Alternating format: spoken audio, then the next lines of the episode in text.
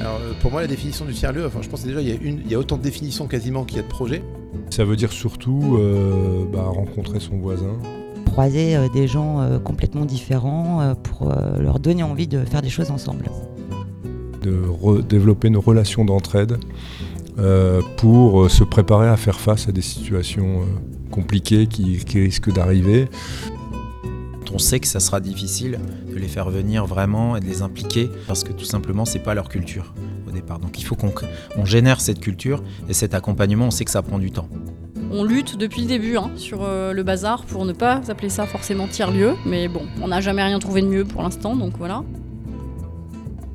Qu'est-ce que c'est un tiers-lieu? Qu'est-ce qu'on vient y faire exactement? Ce mot barbare semble décrire une réalité si multiple qu'on le retrouve à la fois dans le vocabulaire de l'avant-garde de la transition écologique, dans celui des apôtres du développement économique ou encore chez d'ingénieux inventeurs qui y construisent et y réparent quantité de choses étonnantes. Bien mieux acceptés que les squats dont ils sont les héritiers, les tiers-lieux se multiplient et dessinent les contours d'une nouvelle façon de faire et d'apprendre ensemble. Télécentre, espace de coworking, Fab Lab, Living Lab, café associatif, Hackerspace. Le plus simple pour les comprendre est peut-être d'aller à leur rencontre. Cette série d'émissions vous est proposée par la Compagnie des tiers-lieux des Hauts-de-France, l'association qui met en réseau les tiers-lieux dans la région. Aujourd'hui, je donne la parole à Blandine Rosel. Elle va nous parler de son projet de tiers-lieu à Merville, au nom évocateur.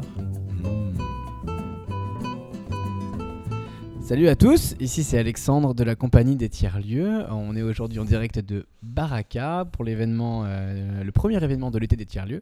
Et je suis avec Blandine Rosel. Bonjour. Euh, bonjour, qui va nous parler de son projet à Merville, si je ne m'abuse. Oui, tout à fait, donc tiers-lieu rural. D'accord, bah alors vas-y Blandine, dis-nous, euh, comment ça s'appelle ce lieu déjà? Comment ça va s'appeler? Alors, on voudrait l'appeler hmm, HMM, point d'ex- point d'exclamation, qui exprime à la fois le doute et la satisfaction. Ok, j'adore, c'est cool. Et alors ce sera où exactement? Alors, le- la question du lieu reste posée. Les élections et tout le contexte actuel n'ont pas favorisé euh, l'émergence d'un lieu. Là, on est vraiment plutôt dans la phase euh, expérimentale Qui permettra peut-être de convaincre euh, les élus, les pouvoirs publics euh, de s'impliquer. Après, c'est vrai qu'on pourrait potentiellement acquérir nous-mêmes, mais c'est euh, déjà un engagement au-delà de, la, de la volonté de la communauté actuelle. Enfin, en tout cas, c'est déjà une étape supérieure. donc, c'est plutôt une phase expérimentale. Ok. Et alors bon, concrètement, qu'est-ce qu'il y a derrière ce, ce lieu? Qu'est-ce que vous voulez y faire? Ben, c'est deux, c'est culture et agriculture euh, au sens euh, réappropriation euh, des politiques culturelles par, la- par le citoyen et en même temps vraiment la question de l'alimentation.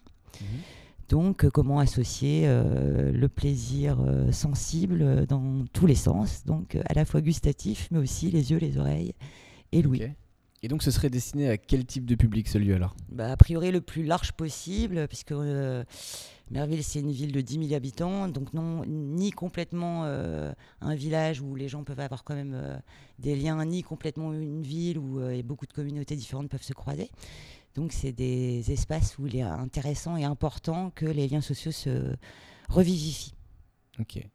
Ça marche. Et depuis combien de temps est-ce que tu travailles sur le projet? T'en es où? Euh, Tu penses que ça pourrait euh, ouvrir quand? Est-ce que vous expérimentez déjà des choses? Alors potentiellement, j'ai ré- réfléchi depuis, euh, on va dire, euh, 2017. En tout cas, je me suis intéressée à l'idée du tiers-lieu depuis 2017. En 2018, j'ai eu envie un peu de d'engager plus loin la réflexion. En 2019, j'ai fait la formation facilitateur de tiers-lieu. Et euh, j'ai lancé un peu les offensives en 2019 et je poursuis aujourd'hui. Ok. Alors du coup, on a, on a prononcé le mot de tiers-lieu. Aujourd'hui, on est dans l'été des tiers-lieux. Euh, Qu'est-ce que c'est pour toi un tiers-lieu concrètement et comment est-ce que tu raccroches ton projet au concept de tiers-lieu? Pour moi, c'est un facteur de développement territorial euh, d'abord et euh, de, de un faiseur de liens et qui permet avant tout et surtout de croiser des gens complètement différents pour leur donner envie de faire des choses ensemble. Ok, bah c'est concret, c'est précis. On sent que tu as fait la formation de facilitateur de tiers-lieu. Ouais, J'étais une bonne élève. Et donc, dans, ce concept de tiers-lieu, il y a souvent la notion de gouvernance qui revient, de communauté, euh, d'inclusion des gens qui viennent dans ton lieu. Euh, comment est-ce que toi tu penses ça? Est-ce qu'il y a déjà une façon de voir la gouvernance qui est envisagée?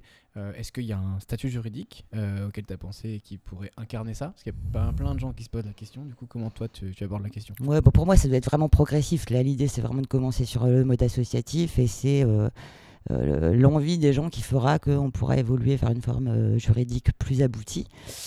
Euh, quant à la gouvernance, c'est vraiment un sujet hyper complexe, mais je crois qu'il faut vraiment avoir euh, plein, plein de paliers d'investissement, euh, de décision, et qui puisse avoir euh, vraiment une hiérarchie de, décisions euh, diverses pour que selon l'implication, on puisse aussi avoir un levier de décision.